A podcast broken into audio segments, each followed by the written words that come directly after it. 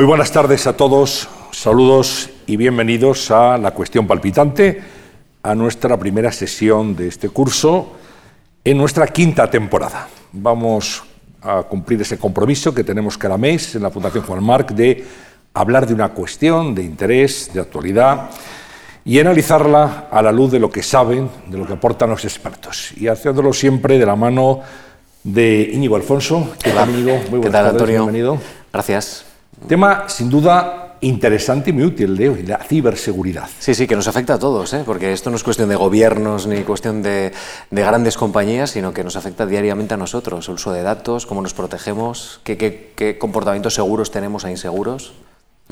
Pues de eso vamos a hablar en los próximos minutos. No hay que tenerle miedo a la tecnología, pero sí hay que saber cómo utilizarla para proteger nuestros datos, nuestra privacidad.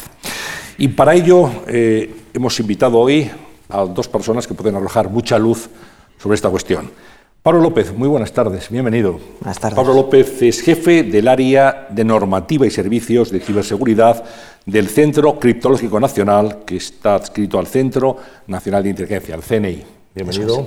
Muchas, gracias por estar con nosotros. ¿Qué es lo que hacen exactamente allí, en, en, en tres palabras? En tres palabras, lo que intentamos es conseguir un ecosistema eh, de ciberseguridad lo más seguro posible. Porque sabemos que si lo logramos, al final el ciudadano con su interacción con el, con el Estado, con la Administración, al final, por ende, también se siente más seguro.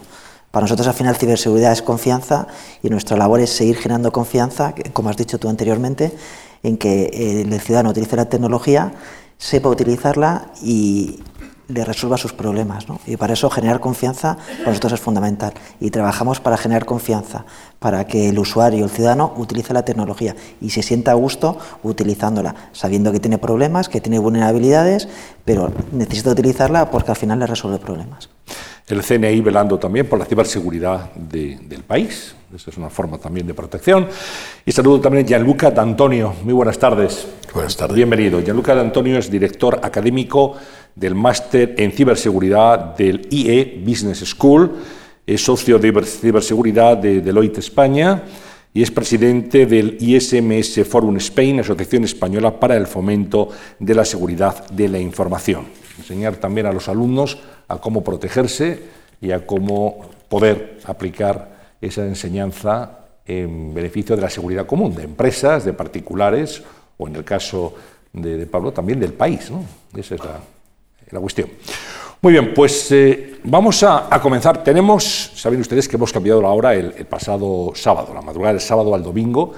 Hablamos de ciberseguridad y hablamos de tecnología, pero nosotros vamos a, a, a confiar en lo clásico, que nunca falla. Entonces tenemos un reloj de arena precioso que nos ha traído la Fundación. Esto es una hora, vamos a darle la vuelta y a partir de aquí es el tiempo que tenemos para hablar. Esto no falla y además le voy a decir una cosa, no se puede hackear. Entonces, aquí hay que tomar precauciones. Bueno, cuando hablamos de ciberseguridad, ¿de qué estamos hablando? ¿Cómo podemos definir la ciberseguridad, Pablo? La ciberseguridad es un poco lo que he comentado anteriormente, es generar confianza. O sea, la tecnología ha venido para quedarse, somos dependientes de la tecnología, la tenemos que utilizar, es fundamental utilizarla. Entonces, la ciberseguridad ha venido para quedarse en el sentido de que tiene que dar buenas prácticas, tenemos que educar al usuario, tenemos que saber utilizarla, utilizarla pero corriendo los menos riesgos posibles. Nosotros siempre ponemos el ejemplo de eh, hay que salir a la calle, pero a la calle eh, hay que salir vestido, no puedes salir desnudo. Entonces la ciberseguridad contribuye a que tú cuando utilices la tecnología salgas lo más vestido posible, con la menor superficie de exposición.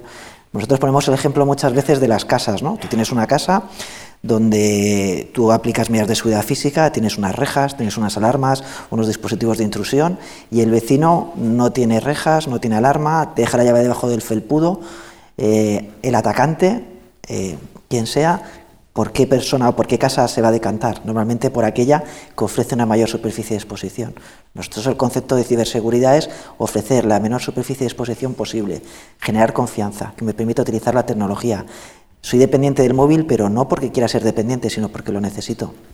Del portátil, de cualquier elemento. La clave, el reto, utilizarlo de la manera más segura posible que me permita eh, eh, utilizarlo, que me dé esa funcionalidad necesaria. ¿no? Por eso, ciberseguridad para nosotros lo resumimos en generar confianza, nada más. Luego hablaremos de cómo utilizar el móvil, las tablets, los ordenadores con seguridad. Gianluca, ¿qué es para usted la, ciberseguridad? Eh, yo voy a complementar la definición. Eh, por ese hecho que no solo es la aplicación de unas medidas, sino al final es parte de, una cultura. O sea, lo que tenemos que invertir es eh, entre todos en generar un entorno de confianza, pero bajo todos los puntos de vista, en el sentido que eh, tenemos que aprender desde la más temprana edad a considerar el ciberespacio algo como pues, el espacio real, donde existen de los riesgos. Yo más que hablar de seguridad, pues hablaría de los riesgos. En cuanto al final, la seguridad, eh, eh, el riesgo es consustancial a la vida y al hacer negocios y a las actividades. Y la ciberseguridad lo que pretende simplemente es mitigar este riesgo. No se puede llevar a cero en cuanto si alguien nos dice que compra esto y eh, serás seguro 100%, pues eso se está mintiendo. De la seguridad 100% absoluta no existe, tanto en la vida real como pues en la vida virtual en el ciberespacio. Lo que podemos hacer es aplicar, ser conscientes de estos riesgos y de acuerdo con nuestros eh, apetito de riesgo, pues aplicar unas medidas para disminuirlos. Ejemplo, pues al final cuando tengo un dispositivo móvil y lo tengo abierto en, los, en los perfiles de Bluetooth y en la red de Wi-Fi y me conecto a cualquier red Wi-Fi de los aeropuertos cuando pasamos por ahí, yo veo siempre gente además cargar los, eh, eh, los celulares en estas estaciones de carga compartidas. Esto, ¿conocéis quién ha instalado esta, la estación de carga? ¿Conocéis quién está detrás de un hotspot que estábamos irradiando está generando una red Wi-Fi? Yo puedo escribir tranquilamente aeropuerto, pero no soy el aeropuerto, nadie confía en esto y os conectáis. Entonces, el conocimiento es indispensable de este riesgo. Desde la más temprana edad, en Corea empiezan a los cuatro años a enseñar a los niños el uso de la tecnología y los riesgos relacionados, con cómo manejar los riesgos relacionados con estos usos. Aquí nosotros yo creo que nos queda todavía mucho camino por recorrer. Mm. Me van a ayudar em, a entender un poquito más eh, esta materia. E, es complicada y, sobre todo tiene un montón de nombres y de terminología mm. específica. Eh, leo, por ejemplo, el último informe de seguridad de Cisco que sitúa, y ahora voy a plantear un montón de nombres que quiero que sitúen en el mapa exactamente qué peligrosidad tiene. El spam malicioso, el malware, el spyware, el phishing. Exactamente, ¿cuál es la diferencia entre estos esta suerte de ataques, de vulnerabilidad en la ciberseguridad. Eh, no sé si nos lo pueden contar porque creo que, convivimos todos los días con ese tipo de, con ese tipo de términos. Son distintas técnicas al final, o sea, pues eh, si hablamos de spam, pues el spam malicioso son estos correos que recibimos todos, donde se nos promete cualquier cosa que hemos ganado o si queremos ganar un concurso, nos ofrecen además una ganancia de 5 o 6 mil euros para hacer otro término, mulero Mulero es una persona que al final eh, decide pues, entrar en este juego, le piden abrir una cuenta corriente que le van a trasladar unos activos y él luego simplemente se queda una pequeña parte y remite el resto de los activos a la cuenta que le comunican. Esto, esto se parecería, ¿y, qué estoy haciendo de mal? Pues estáis siendo parte de una actividad ilícita que está penada por la ley y que permite a estas organizaciones lavar dinero. Claro, pues vosotros vais a convertir en una pieza de este circuito de lavado de dinero donde os van a pagar totalmente todo en negro para que hagáis transferencias y ese dinero pase por cuentas limpias, no detectables o no marcadas, no en el caso del phishing, son estos correos también que recibimos donde se nos, se nos avisa, por ejemplo, que hemos recibido pues, una tarjeta de regalos, pues está un paquete esperando por nosotros en correo, o nos ha llegado una factura de, de alguna empresa de suministro de servicio, donde nosotros simplemente por el hecho de hacer clic sobre un adjunto que viene, pues la factura, pues habéis visto la campaña de la renta, suele ser picos donde cuando toca la campaña de la renta ya todo el mundo eh, recibimos un borrador o pues una comunicación de un decreto, vamos, donde nos van a meter una multa, o si no, determinadas campañas de, gas y de luz. Abriendo estos adjuntos, si nuestro ordenador no está actualizado con los últimos parches, tiene un antivirus, tiene pues un EDR, pues un detector de estos vectores de ataques, allí podemos infectar el ordenador. En el mejor de los casos, simplemente es un spam que, que lo que busca es convertir nuestro ordenador en un esclavo, es parte de una botnet, como se otro nombre raro, botnet. Botnet es una red de ordenadores ¿eh? Nuestros, los ordenadores que todos tenemos en casa, y que ser sin ser consciente nosotros, a través de un phishing que hemos hecho un clic algún día que no pensábamos que iba a pasar nada, han conseguido instalar una herramienta de comando remoto y entonces nuestro ordenador ya entra a ser parte de una red de modnet, o sea, de una red de redes que utilizan estos criminales para muchísimos eh, eh, eh, propósitos minería de Bitcoin, o sea, nuestro ordenador está trabajando para ellos y produciendo Bitcoin, sino directamente van a utilizar nuestro ordenador para llevar a cabo un ataque de denegación de servicios distribuidos o desde nuestro ordenador lo utilizan como puente para dar distintos saltos para luego llevar a atacar otra infraestructura. Y el día en que nuestros compañeros del CSN pues empiece una investigación, se van a encontrar que uno de los ordenadores del cual se ha lanzado el ataque es uno de vuestro ordenador. Pablo, ¿esto significa que el correo electrónico es la ventana de vulnerabilidad eh, en nuestra casa más, más grande que tenemos? Sí, yo eh, respondo a la pregunta, esta y la anterior, ¿no? Al final eh, es una clasificación, lo que nos has preguntado, de problemas. Entonces ahí complemento mi anterior definición de ciberseguridad. Ciberseguridad es generar confianza porque lo que hace es gestionar problemas. Entonces yo, tenemos problemas variopintos. ¿no? A mí lo que me preocupa es cómo esos problemas se convierten en problemas y cómo puedo intentar mitigarlos. O sea, tengo problemas que van a intentar causarte un daño, el que sea. Y lo que tengo que controlar, o sea, a mí el tipo de problema me puede ayudar a invertir más o menos recursos a la hora de mitigarlos e intentar que me causen ese daño. Pero mi reto es identificar los vectores de infección, que en este caso el 90%, como dices, puede ser el correo electrónico, más que una vulnerabilidad o una debilidad es como puerta de entrada. Y lo que intento es esos problemas que tú has dicho, que puede ser eso, si puede ser más, en función de la madurez del atacante, los recursos que tenga, es ver cuál es el vector de infección y cómo yo puedo prevenir ese vector de infección, para dejar de ser eh, normalmente reactivos para ser preventivos. ¿no? Entonces, ahí la clave del expert phishing, de lo que comentabas, es no decir que no al correo electrónico, porque la tecnología no la puedes negar, sino ser muy cuidadoso en el uso del correo electrónico. Es decir, nosotros ya no hablamos de concienciación, para nosotros eso es pleistoceno, hablamos de educación. ¿Correo electrónico lo tengo que utilizar? Sí, pero tengo que entrar en la paranoia cada vez que alguien me manda un correo electrónico, llamarle y comprobar que es la persona que me ha mandado el correo, o simplemente tener la sensibilidad suficiente para que cuando me llegue un correo que no espero intentar tratarlo eh, con cuidado, es decir, no abrir ese Word que lleva asociado una macro, que detrás de esa macro viene la ejecución de un código malicioso, eh, darle ese clic a ese enlace, eso es lo que tengo que tener cuidado. Al final, para nosotros es sentido común, tener sensibilidad, intuición, algo que es raro, que es extraño, pues no lo toques, déjalo ahí, ¿no? Claro. Entonces, respondiendo a las dos preguntas, clasificación de problemas y el correo electrónico es el principal problema como vector de infección de cara a hacerte daño en, el uso de la tecnología. Hablamos de, algo que puede llegar a ser muy grave. Eh, el otro día un, líder político en esta precampaña electoral que estamos viviendo reclamaba medidas porque decía textualmente el próximo golpe de Estado, técnica de golpe de Estado contra un país puede ser a través del ciberespacio. Eh, todos tenemos la imagen de los espías de las películas, con gabardina y un sombrero y una grabadora.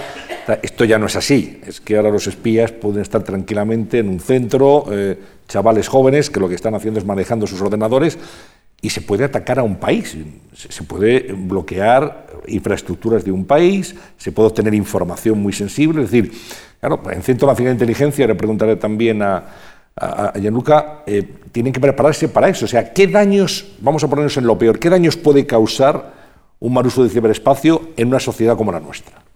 Pues causarte el caos. Desde, eh, podemos empezar desde eh, la desconfianza que te puede generar en unos medios de comunicación, sois periodistas, es decir, al final está vuestro prestigio, hay unas líneas editoriales, por supuesto, pero es tu opinión, ¿no? Entonces, desde la desconfianza en los medios, que eso implica al final que no creas nada, si no crees en nada, al final no te puedes documentar, no puedes recibir ningún tipo de consejo o manera de proceder, hasta atacar una infraestructura crítica que te puede dejar sin el suministro pues, de, de electricidad, hasta causarte, ahora mismo somos dependientes de la energía eléctrica y del uso de la tecnología, o sea, te puede apagar una, llevar a cabo un apagón tecnológico que al final hace que eh, no puedas desarrollar tu vida tal como la tenemos hoy en día eh, planificada, entonces te puede causar el caos. Y ante eso, sin, sin, disparar, sin atacar con un arma convencional, puedes paralizar un país. Eso es. Y ese es el principal reto al que nos enfrentamos. Es decir, a implementar las medidas de seguridad que te permitan, o sea, crear ese escudo que en cierta manera limite las posibilidades que un atacante lo pueda hacer. Al final esto hablamos de un negocio, siempre hay un coste-beneficio. Lo que nosotros intentamos es poner las barreras suficientes para que quiera hacerte ese daño le cueste o le suponga un esfuerzo en cuanto a recursos que al final no le merezca la pena. ¿no? Y ese es nuestro reto. O sea, nuestro reto no es conseguir la seguridad perfecta, nunca la vamos a conseguir, pero ofrecer las suficientes barreras para que el quiera hacerlo, el coste-beneficio que le supone, al final no le merezca la pena y no lo haga. Ese es el reto, ¿no? donde nosotros nos movemos. Ser, ser capaces de predecir esos problemas, por dónde pueden venir y acorde de eso, intentar poner ahí tu flanco mm, menos débil para si alguien quiere penetrar en tus sistemas, atacar a tus infraestructuras críticas, crear campañas de desinformación, no ponérselo fácil. Ese es nuestro reto. ¿no?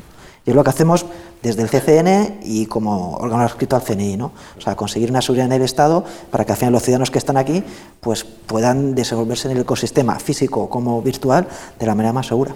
Estaba pensando, dice, eh, eh, el funcionamiento normal de los aeropuertos, del suministro de agua potable. Es decir, hay muchísimas, nunca muchísimos aspectos de nuestra vida que pueden ser atacados a través del ciberespacio. Es realmente simplemente para hacer, bueno, para aterrizarlo y que no parezca ciencia ficción.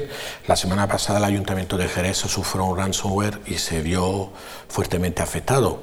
Pues es el primer caso notorio aquí en España, pero desde el principio del año más de nueve ciudades de gran tamaño en Estados Unidos, la última Baltimore, anterior Atlanta, y, y así hasta nueve ciudades sufrieron los mismos problemas. O sea, pues ver afectados sus servicios esenciales, imaginaros bloquear el registro civil, no se podían hacer ni escrituras ni, ni, ni transferencia de bienes, eh, matrimonios y divorcios. Esto a lo mejor puede ser dice, la última oportunidad para alguien para evitar un error, pero imaginémonos no vamos el caso, o sea, pues son servicios esenciales que se pueden ver eh, afectados por un ransomware. Y lo que pensábamos siempre, que el objetivo eran bancos, grandes empresas para sacar dinero, no es cierto. O sea, pues hoy mismo uno de esos objetivos, de hecho, algunos de estas ciudades luego al final ha admitido, ha reconocido que había pagado para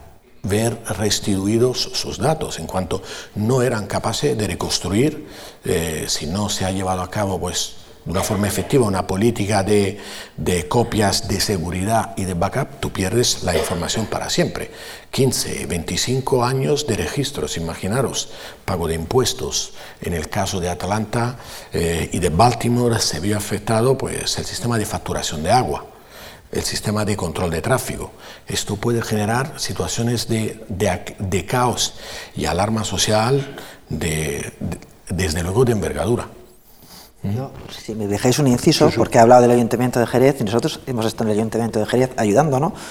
porque al final lo nuestro es vocación de servicio, ¿no? O sea, no es, es ayudar, es decir, cuando el ayuntamiento tiene un problema como el pasado ayuntamiento de Jerez que no podía prestar su servicio, lo que hemos ido es ayudarles a restituir el servicio cuanto antes, ¿no? De hecho, seguimos trabajando hasta hace poco, ¿no? Y en este caso, muchas veces la idea es, las lecciones aprendidas es no buscar el responsable, no buscar por qué me encontraba así, sino aprender para que no vuelva a pasar. ¿no? Entonces, muchas veces no solo te dedicas a limpiar, a restituir, sino en dejar vuelvo a repetir la palabra un ecosistema, un sistema lo menos vulnerable posible para que no se vuelva a reproducir el caso. ¿no? Entonces, es un ejemplo de... Sí, por, este asunto le quería preguntar porque eh, Pablo y Gianluca ¿Se aprende mucho de los ciberataques? Es decir, ¿han cambiado mucho en las últimas décadas los ciberataques y por tanto nos dan una información de qué tipo de enemigo hay al otro lado? Para nosotros es fundamental, es decir, nosotros aprendemos y sabemos precisamente porque tocamos el suelo, la forma de hablar, ¿no? Es decir, al final estamos todo el día manejando ciberincidentes, estamos eh, trabajando con ciberataques, que es lo que nos, nos ayuda a crecer, ¿no? a tener el know-how, el estado de arte del tipo de ataque para saber cómo te atacan. Al final estamos siempre en un mundo de acción y reacción. Sé cuál es tu acción, ellos saben cuál es nuestra reacción y poco a poco vas aprendiendo. Para determinar eso, lo que os decía, gestionar problemas, detectar vectores de infección, cómo se mueven qué vulnerabilidades están explotando. Es decir, detrás de todo esto es parametrizar la amenaza, saber eh, cómo nos atacan para así aprender y, como siempre, dejar de ser eh, reactivos para ser preventivos. Entonces, es el día a día nuestro, gestionar incidentes. El día que nos pongamos eh, detrás de la atalaya, el día que te pongas en el atril y te pongas dentro de tu burbuja y digas lo que tiene que hacer las entidades sin formar parte del problema, al final estás perdido, ese día mueres, ¿no? porque ese día no vas a conocer nunca cuál es el problema, no vas a saber cómo gestionarlo y la ayuda que puedas prestar va a ser cero. ¿no? porque al final eh, no formas parte de la ecuación, no sabes cómo tratar el problema y al final el problema te acaba comiendo. ¿no? Es un poco la conclusión.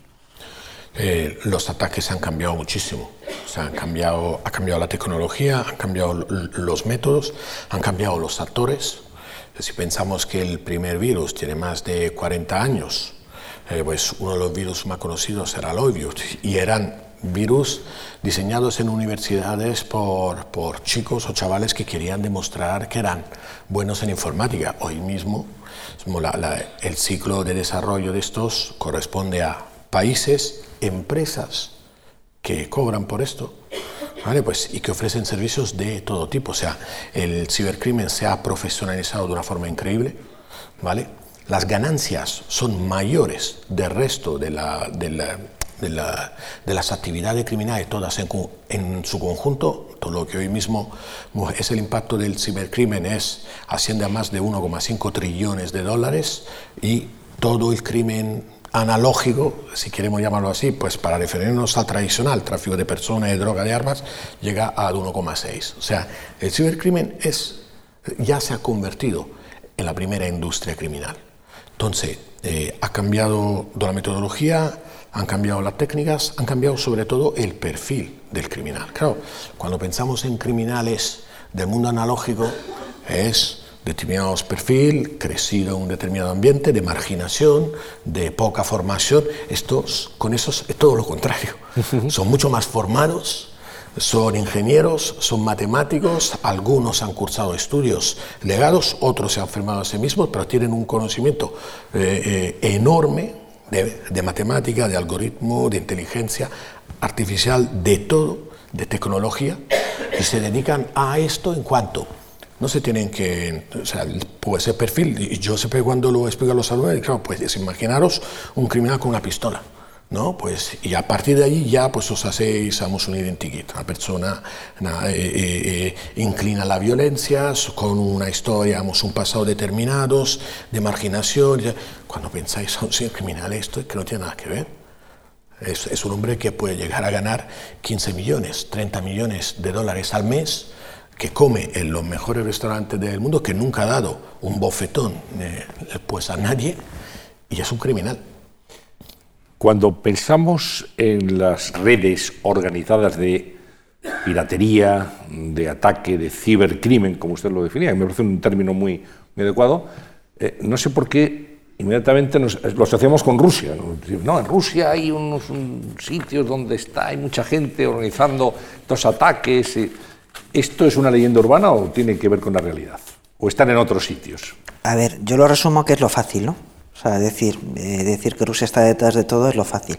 ¿Por qué? Porque realmente sí que tienen capacidades y realmente sí que tienen recursos y realmente sí que pueden hacer estas cosas. Otra cosa es que siempre que pase algo lo asociamos a los rusos, pero nosotros siempre defendemos, en este caso, que eh, capacidades tienen, posibilidades también, pero eso no quiere decir que sean siempre los que están detrás de todo. Lo resumo en eso. qué otros lugares, digamos, detectan ustedes dónde está el cibercrimen más, el cibercrimen está, más tecnológicamente avanzado? Aquí esto siempre hay que identificar claramente quién nos ataca y por qué nos ataca. ¿no? Entonces hay que conocer nuestra situación económica, nuestra situación política o geopolítica y en función de eso los intereses. Entonces siempre hablamos de lo mismo. No hay amigos ni enemigos, ni aliados y ni no aliados. ¿no? Lo que hay intereses comunes. En determinados momentos, en determinadas circunstancias, la situación geopolítica hace que determinado actor, que puede ser un Estado o puede ser un civilcriminal, pues eh, eh, considere como un objetivo eh, nuestro Estado, nuestra España, ¿no? o el sector público, una de nuestras grandes industrias, ¿no? sea es industria aeronáutica, naval o la de, de la que se trate. ¿no? Entonces, ahora mismo, ¿qué nos enfrentamos? Pues a los estados que tienen capacidades, que viven de ellas y que todo el mundo las tenemos identificadas. ¿Quién tiene recursos? Pues los que tienen capacidades para llevarlas a cabo, ¿no? Entonces podemos ver que Corea del Norte puede tener esas capacidades, Rusia puede tener esas capacidades, India puede tener esas capacidades, pero también las puede tener Francia, Reino Unido, Estados Unidos y España. Es decir, al final son capacidades ofensivas y defensivas que todos utilizamos en nuestro propio beneficio cuando tenemos unos intereses que tenemos que defender. Entonces, al final, no hay que señalar a alguien en concreto, sino depende de la situación y el momento y en función de eso te vas a enfrentar a una amenaza. ¿Qué es lo bueno qué es lo, cuál es el reto? Pues saber la situación en la que encontramos y evitar esos problemas. ¿no? Es decir, ahora, por ejemplo, podemos hablar de elecciones. ¿no? Pues hablamos de elecciones y puede alguien poner en duda nuestros procesos electorales. Pues lo que tenemos que hacer es generar confianza en el ciudadano para que nadie pueda dudar de lo más legítimo que tengo como ciudadano, ¿no? que es la capacidad de elegir a, las personas que nos van a, a dirigir ¿no? nuestra nación. Entonces, habrá que aplicar todas las medidas que permitan lo que es eh, monitorizar el ciberespacio por si hay algún tipo de narrativa que quiera poner en duda la legitimidad de nuestros procesos electorales o el buen hacer de, nuestros políticos a la hora de, elegirlos. ¿no? Entonces, eso es lo que nosotros tenemos que hacer desde el punto de vista de ciberseguridad, adelantarte al problema, para que si llega el problema, poder amortiguarlo de la mejor manera. Porque el problema existe, eso también quería dejarlo claro. Gestionamos problemas porque los problemas existen, hay que anticiparte a ellos, para que te afecten en la menor medida posible. Ya, Luca. Estábamos hablando si están solo los rusos o hay más gente por ahí. Pues ese es un mercado muy diversificado. Eh, los nigerianos, por ejemplo, son muy buenos en denegación de servicios a service. O sea, tú te, hay página web donde te venden de todo. Vamos, el último listing, una cuenta de PayPal limpia para poder comprar en Internet vale un dólar una tarjeta de crédito o de débito para poder hacer compras en Internet, en, la dark web, vale 5 dólares. Un malware, pues para introducir otra terminología, que es simplemente un programa malicioso que está diseñado para capturar vuestras contraseñas si vais a entrar a bancos o determinados datos, se vende pues, en la dark web por 200 dólares.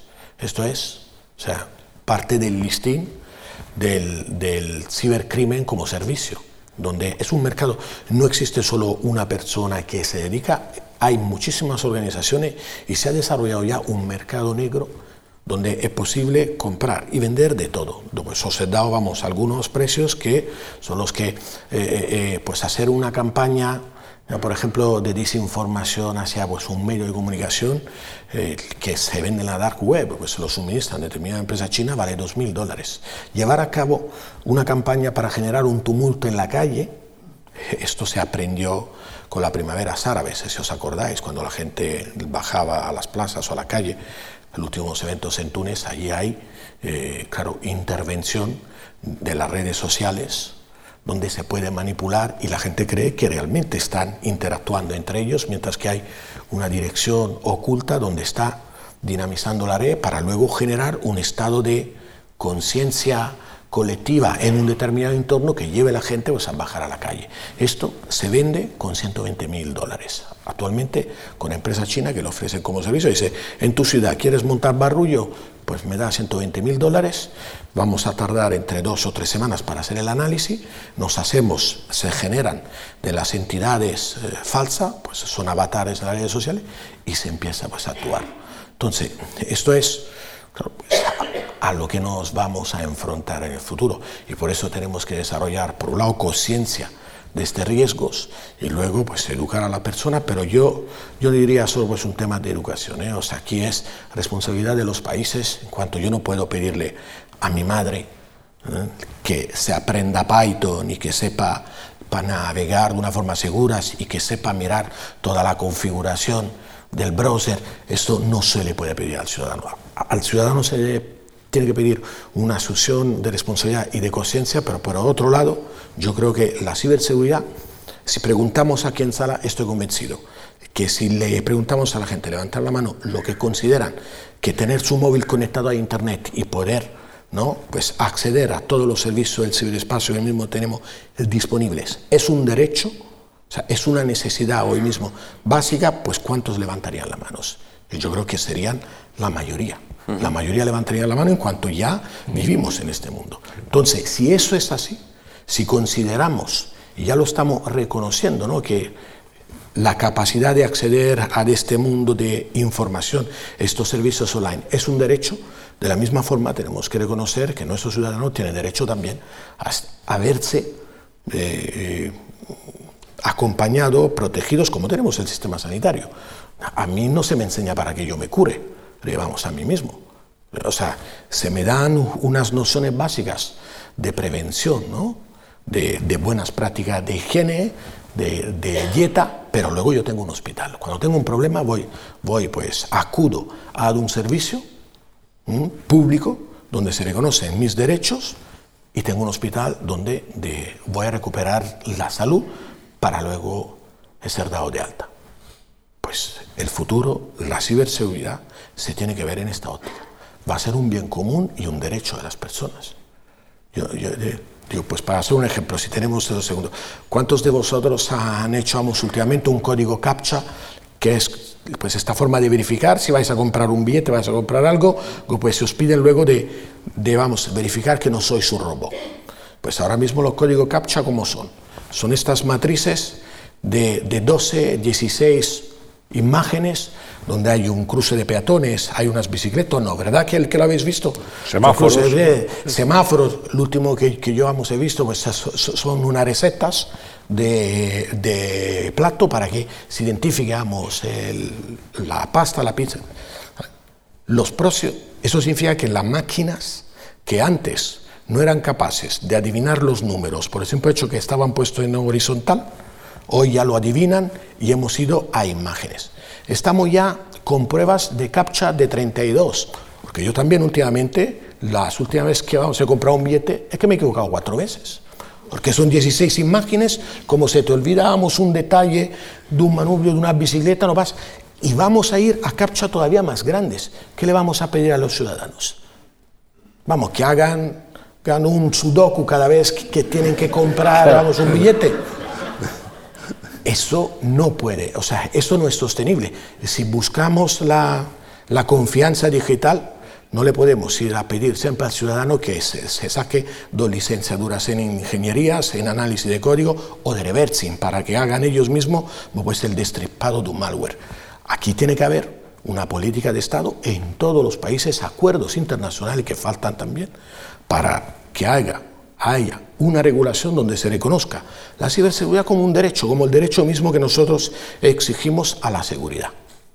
Yo cuando salgo a la calle me espero que haya pues son policía, fuerzas y cuerpo de seguridad del Estado, medida y regulación para que no esté allí. Yo sin, eh, pues, sin entrar en polémica, pero digo, cuando pienso que la seguridad son barrotes a las ventanas y sistemas, digo, no, pues primero, o sea, cuando llegamos allí es que algo está funcionando mal, pero Primero debería haber un Estado donde se garantiza, como que yo pago impuesto, estoy protegido.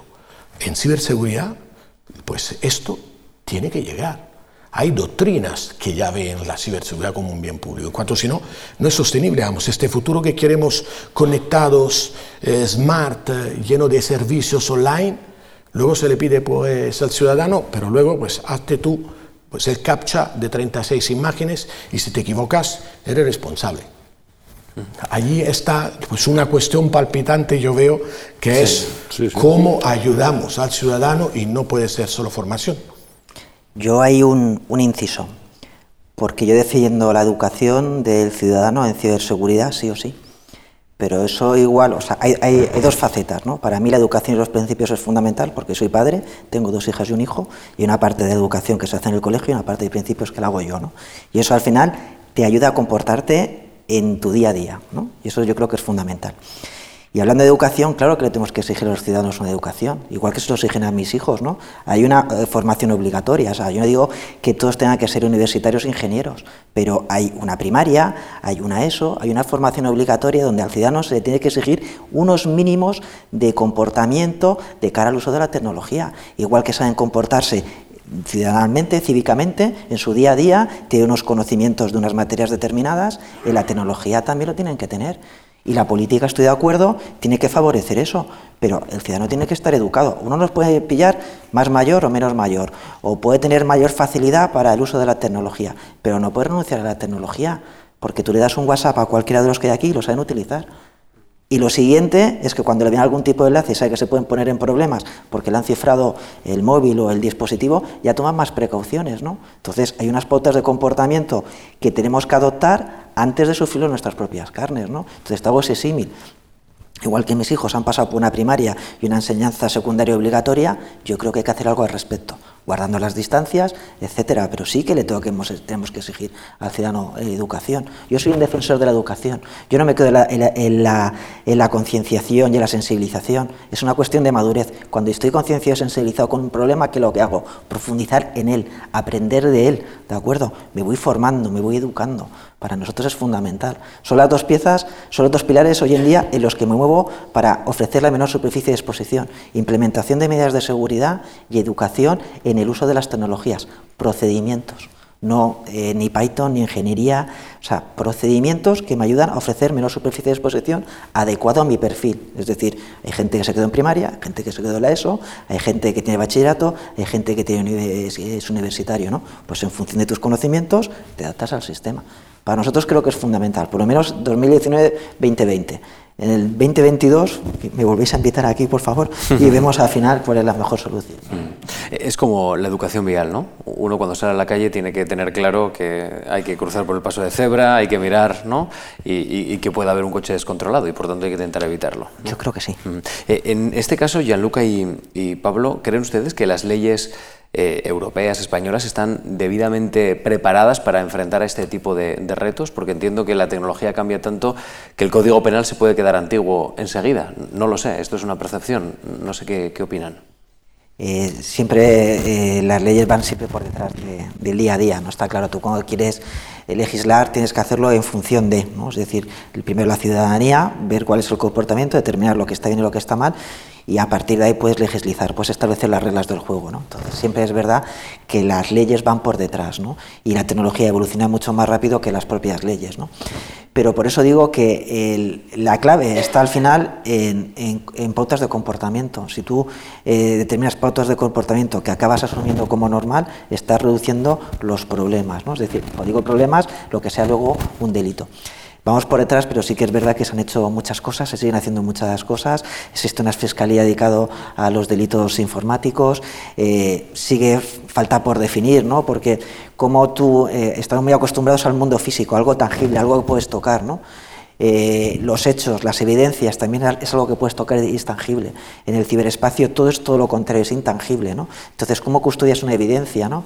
Como hemos visto, por ejemplo, en el tema de bitcoins, que tú al final eh, a través de, la minería, o sea, del de, criptomining, has eh, robado unos bitcoin, cuando los bitcoin en un momento dado es como el oro, tiene un valor y dentro de unos meses tiene otro valor, ¿cómo custodias eso? ¿Cómo custodias esa, esa wallet? ¿no? Es decir, el día de hoy vale miles o, cientos de K de euros y al día, siguiente, al día siguiente tampoco, ¿no? pero dentro de unos meses vale otro. Y al final es un, es un chorro de números, ¿no? Y eso cómo lo custodias, ¿no? Es decir, eso en qué caja fuerte lo pones, ¿no? Es decir, nos está cambiando todo y es verdad que nos intentamos adaptar y todavía queda mucho por hacer. Pero sí que es verdad que yo creo que están puestos los miembros para hacerlo. Es decir, somos conscientes del problema, eh, vamos teniendo cada vez más madurez y cada vez sabemos o intentamos gestionarlo mejor. La, Fiscalía, como te digo, como la Guardia Civil, como la Policía, cada vez somos más conscientes del problema, sabemos dónde está el problema, sabemos custodiar las evidencias, detectar o seguir, tener cierta trazabilidad sobre la atribución, es decir, que vamos aprendiendo algo más, ¿no? Pero la atribución que es una dirección IP, una Mac, un ordenador, eso como, lo, como le ponen las esposas, ¿no? O sea, vamos evolucionando, vamos viendo y vamos aprendiendo. Y creo que sí están las mimbres. Queda mucho por hacer, pero como si me preguntas a mí en mi puesto de trabajo, me queda mucho por aprender y mucho por hacer. Pero creo que tenemos mimbres, de verdad, creo que sí. Ya, Luca. Yo creo que, que nos falta muchísima regulación. A, mí siempre que se me hace esta pregunta, creo que muchas veces eh, se genera pues, una sensación de hiperregulación, tenemos demasiada regulación sobre la tecnología. Si, si aquí hoy tuviéramos que poner todos los códigos de comercio mercantil, civil, penal, procesal, serían pues, unos 20 códigos, cada uno de 2.000, de 2000 páginas.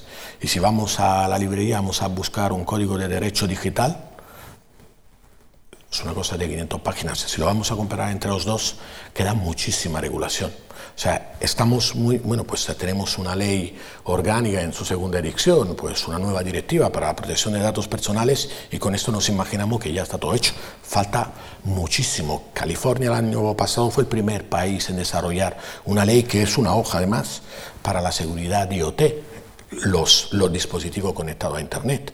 No hay una legislación seria, sobre toda la parte de desarrollo de software, en cuanto todas las empresas desarrollan productos que están basados en software y no tienen ningún tipo de, de, responsabilidad o de garantía. Luego lo van parcheando, si es que lo parchean, si no directamente, no hay ninguna obligación de mantener estos software, que luego son puertas de entradas a la amenaza.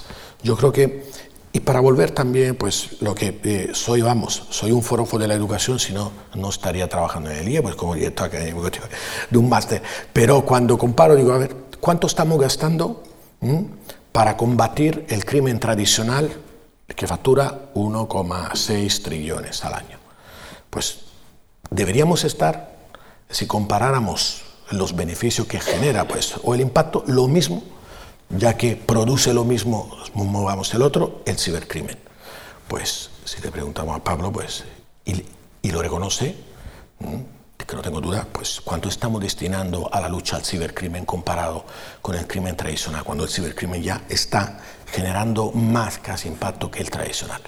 Muchi, mucho menos, mucho menos.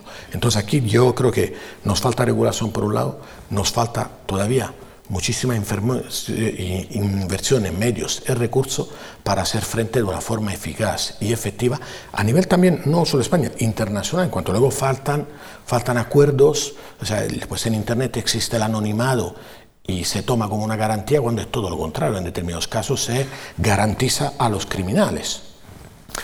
Bien, todos los que estamos aquí seguro que vamos dejando pistas permanentemente de nuestra vida, datos, cuentas bancarias, transacciones, compras, billetes, viajes, entradas de cine. Hay muchísimos eh, gustos culturales, muchísimos datos que no nos damos cuenta, vamos esparciendo por ahí.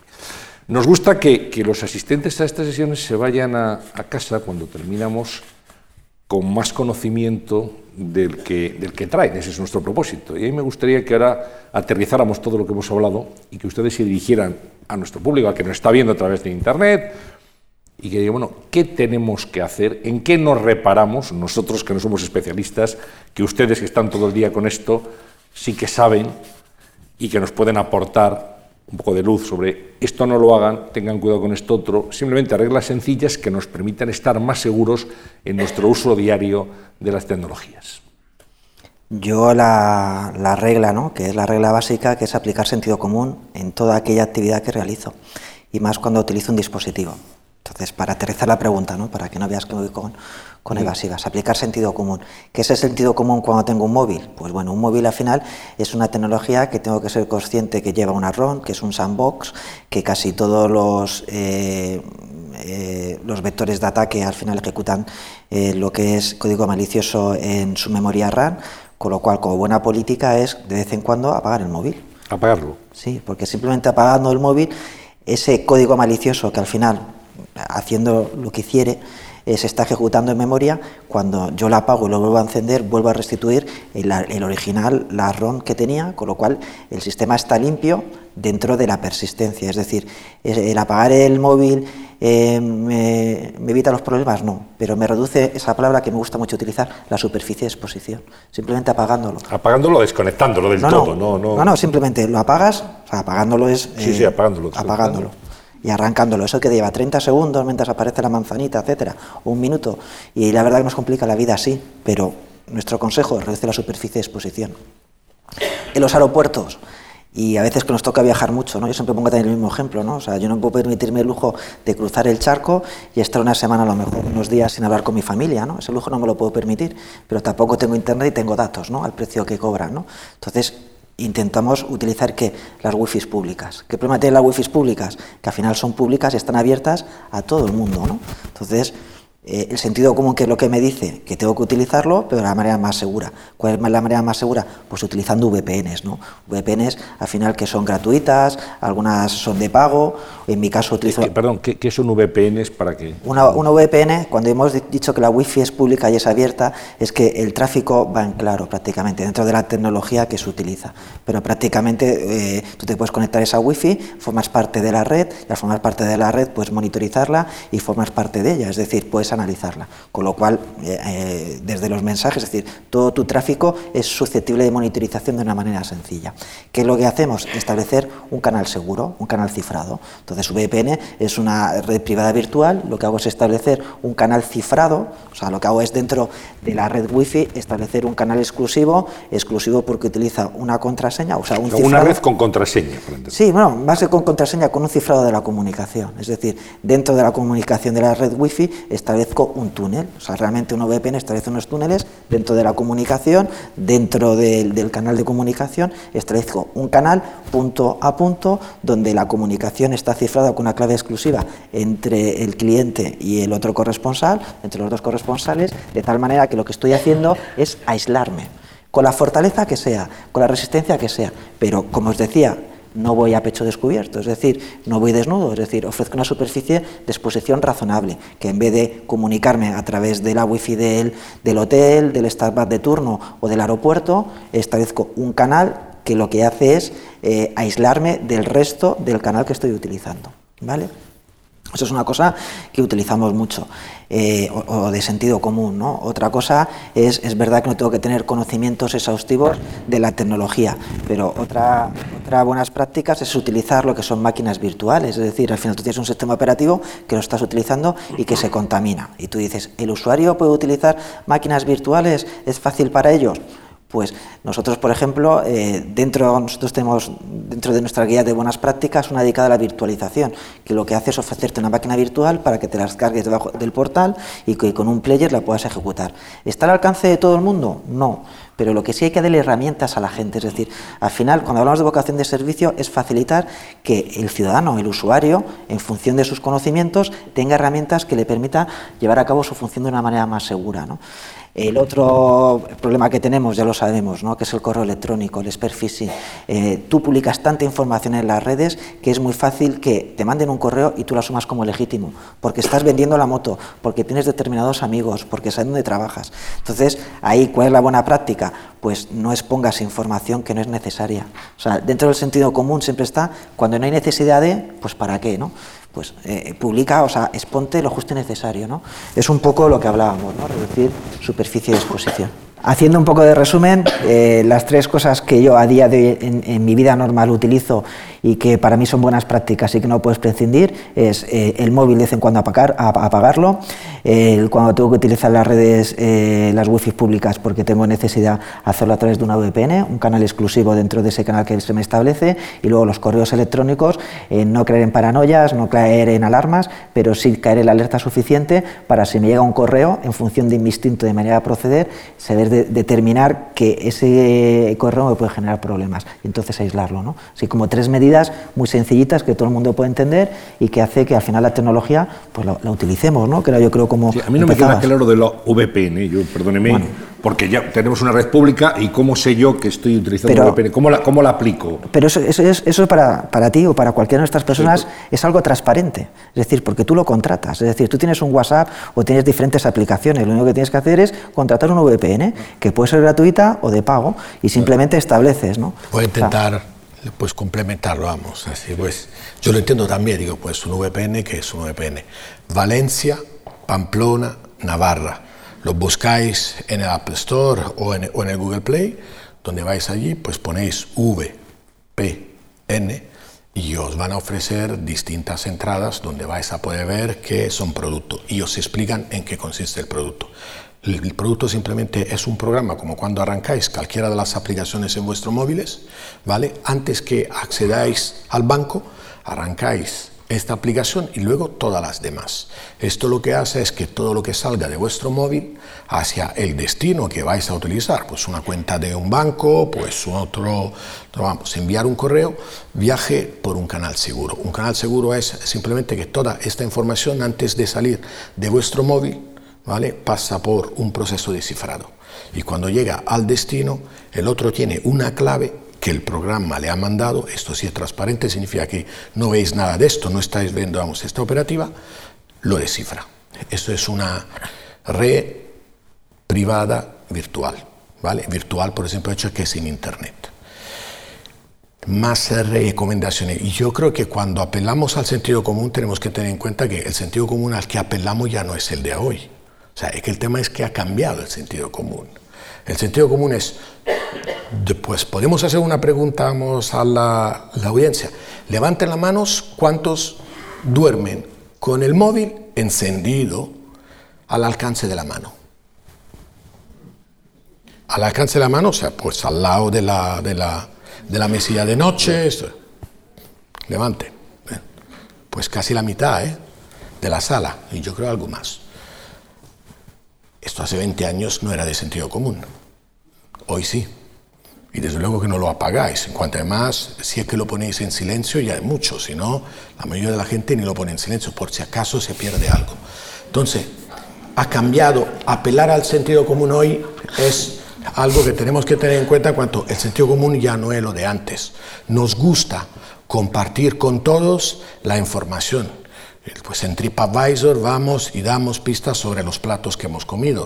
En Facebook con quién hemos estado, en qué lugar. En Instagram las fotos más bonitas que he visto, los atardeceres. Eh, para no vamos a olvidarse en, en, WhatsApp. ¿Cuántos de vosotros tienen ahora mismo menos de 20 canales abiertos en WhatsApp? 20 canales significa 20 de esta chat abiertas al mismo tiempo. ¿Cuántos? Levante la mano, ¿cuántos tienen menos de 20? Pues no llegáis ni al 2% de la audiencia. Todo el resto tiene mogollón de grupos y canales donde se ha metido allí. Entonces, entonces eh, el sentido de hoy es distinto. Yo lo que apelaría es, ¿qué valor dais a la seguridad física? Pues deberíais darlo. Y le dais valor en cuanto todo el mundo... Nadie deja la llave de casa pues en la puerta, ¿no? ¿Verdad? Hoy cuando salís, cerráis, y os lleváis las llaves, ¿no? Nadie se olvida de cerrar el coche cuando baja del coche bueno, pues lo dejo allí y que el próximo lo recoja. No lo hacéis. O sea, todo el mundo aplicáis una serie de normas en cuanto asignáis un valor a vuestra seguridad, ¿vale? ¿Cuántos de vosotros pagan el antivirus? Levanten la mano. Un antivirus, ¿cuánta gente lo, tiene contratado y lo Que no sea gratis, que se le ha recomendado un amigo, pues a ver si me lo bajo de un sitio donde no se paga o falso. No llegáis ni al 5%. ¿Y por qué no, estáis dando el mismo valor a toda la información y a todo lo que hacéis también con los medios tecnológicos? Esto es el cambio de mentalidad que tenemos que hacer.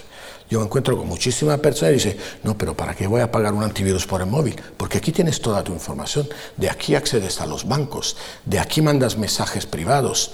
Pues la mayoría de los antivirus ya vienen con un VPN para no tener que aprenderoslo, si lo compráis ya tienen el botón o lo arrancan directamente de default.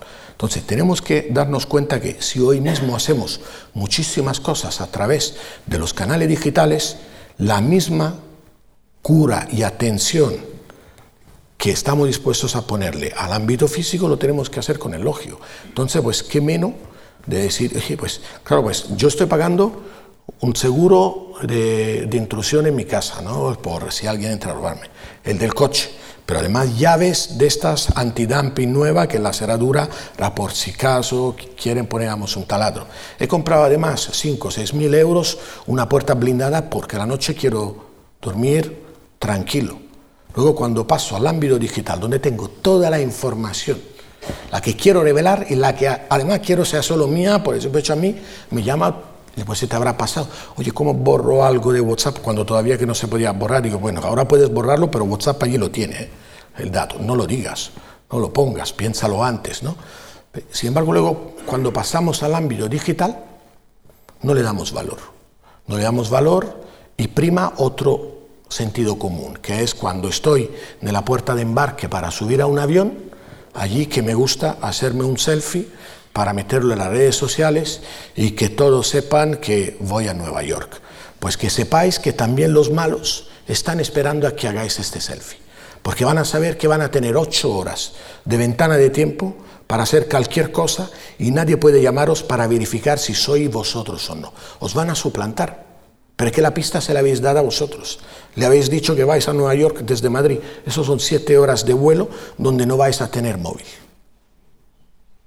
Y es el momento adecuado que el malo espera porque os sigue en Instagram, en Facebook,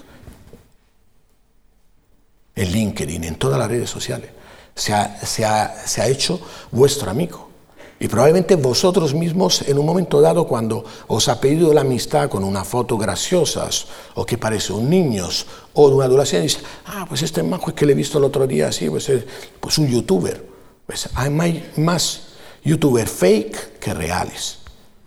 YouTube, por ejemplo, también se ha convertido en una de las plataformas para estafar a la gente. La gente está dispuesta a creerse cualquier cosa si viene de YouTube. ¿Mm? Entonces, eh, cambiemos de sentido, o por lo menos demos el mismo valor, lo que ahora mismo estáis eh, persiguiendo cuando aplicáis este sentido común en la vida real, tenéis que trasladarlo también a la vida digital. Esto es lo básico. ¿Estáis gastando para proteger vuestra casa? Pues lo mismo deberíais invertir una pequeña parte de estos activos para proteger también vuestra casa. Yo veo, veo gente compra suscribe una DSL y se olvida ya de todo. Pues has suscrito una DSL, pues has contratado un servicio de seguridad, pues el remoto sobre Amos esta DSL, porque de allí se entra a tu casa, de allí se entra a la web que has puesto probablemente para vigilar los niños o la mascota, ¿no? De allí se accede también a Rumba. ¿Cuántos de vosotros habrán regalado la pasada Navidad un Rumba, que es uno de estos robots cleaner? La pasada Navidad ha sido el regalo por, vamos, Estela, en cuanto han bajado los precios, ¿no? Pues. Y la mayoría de la gente ha pensado bien y dice, oye, pues esto limpia, además se, conecta de internet, lo puedo monitorizar con el móvil, ahora ya tiene cámara, tiene micrófono, tiene altavoz, porque puedo hablar desde el móvil con alguien que está allí, por ejemplo, se hace para que se tranquilicen a la mascota o la podáis, vamos a escuchar si se queda en casa. Pues este rumba luego toda la información esta la sube a la nube ¿Os habéis preguntado qué seguridad luego hay allí? ¿Qué se puede hacer con esta información? ¿Qué se os ocurre? O sea, yo si soy capaz de acceder a esta información, voy a tener la planimetría de vuestra casa, vuestros hábitos de uso y consumo ahí dentro. Hasta os puedo mirar. Claro, pues es que la mayoría de la gente ahora mismo ya se ha aprendido que si tiene un portátil se busca una pegatina para taparlo, pero luego tiene un rumba y una webcam IP allí sin nada siempre activos. Entonces, esto también os están mirando. Pero además es que os miran con mucha más precisión en cuanto se pueden mover. Giran o se mueven por casa. Entonces, pues, yo creo que tenemos que trasladar estas medidas de seguridad que ya todos tenemos interiorizada cuando cerramos la puerta de casa a nuestra vida digital. Los que os, ofrecen seguridad gratis, compraréis un servicio de vigilancia físico y que os dicen, no, no, no, no Digo, tú no te preocupes, no lo pagas. ¿Lo compraréis? No.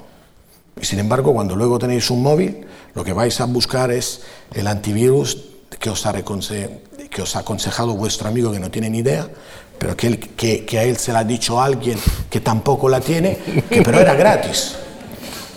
Y os lo habéis instalado.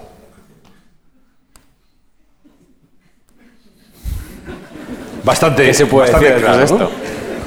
Yo aquí un punto. Sí. Yo, yo me quedo más tranquilo porque yo creía que iba a poner en duda ya Luca lo del sentido común. Digo, mal. No, no, es que ha cambiado ha el cambiado, es sentido. Vale, Es que vale. ha cambiado el sentido en cuanto tenemos que perseguir que la gente Ya, ya. lo... Pero ya, Luca, yo me había quedado en la duda, digo, contra, que al final hay que tener sentido común cuando No, no. la tecnología. Digo, El sentido asustado. común, que es el menos común de todos los los sentidos, sentidos. como, como sabemos, ¿no?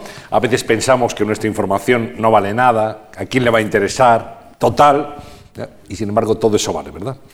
Nos pensamos que no Pues- tiene valor, pero sí que tiene valor para, para de los que siete, están dispuestos de a lo- traficar con ello. De los siete errores capitales, no, vamos, empezamos por ahí, dice, tanto a mí nadie me busca, es que no, digo, yo no soy rico, pero tenéis información de valor y, y no hace falta pues estafaros un millón de euros, que muchos de nosotros no lo tienen, pero nos estafarán lo que puedan de las cuentas o simplemente utilizarán nuestra identidad para estafar a otros. Ahí totalmente de acuerdo. Yo creo que el principal problema que tenemos hoy en el uso de la tecnología, que al final nos familiarizamos tanto con ella, somos tan dependientes de ella que no sabemos lo que nos exponemos. Eh, sobre todo las redes sociales, ¿no? O sea, las redes sociales eh, no hay que negarlas, todo lo contrario, hay que utilizarlas. Yo a mis hijas, a mis hijos, bueno, mi- sobre todo mis hijas, las dos mayores, creo que las utilizan. Porque es bueno, porque yo creo que hemos venido aquí al mundo a socializar, a relacionarnos, no puedes renunciar a ellas, ¿no? Entonces, ¿cuáles son las pautas de comportamiento? Pues adoptar la- las medidas para no exponerte más de, más de lo necesario. ¿Por qué? Porque al final detrás de las redes sociales, ¿qué es lo que hay? Pautas de comportamiento. Si sabes las pautas de comportamiento, puedes eh, predecir tu comportamiento y lo que es más peligroso, puedes influir en ese comportamiento. Bueno, por, por terminar y digamos añadiendo lo que nos decían nuestros expertos, es verdad, mucha gente dice, no, yo tengo un sistema, un vecino me recoge las cartas del buzón cuando estoy de vacaciones para que los malos no sepan que no estoy en casa. Pero luego publicamos, qué bonita es la muralla china. Nos hacemos un selfie allí diciéndole a todo el mundo que estamos en China y que nuestra casa está vacía por un largo periodo de tiempo. Son incongruencias que han salido aquí en, en esta sesión, sin duda muy interesante. Gianluca Antonio, muchísimas gracias. Pues un placer, gracias a vosotros. Pablo López, lo mismo, muchas gracias, Muchísimas por, gracias. por sus consejos, por su visión, porque hemos aprendido de los que saben. Íñigo, Alfonso, hasta Voy la a ver si contrato una VPN. Eh, una VPN. Ahora, en- saliendo de aquí. Pero os voy a ver tarifas.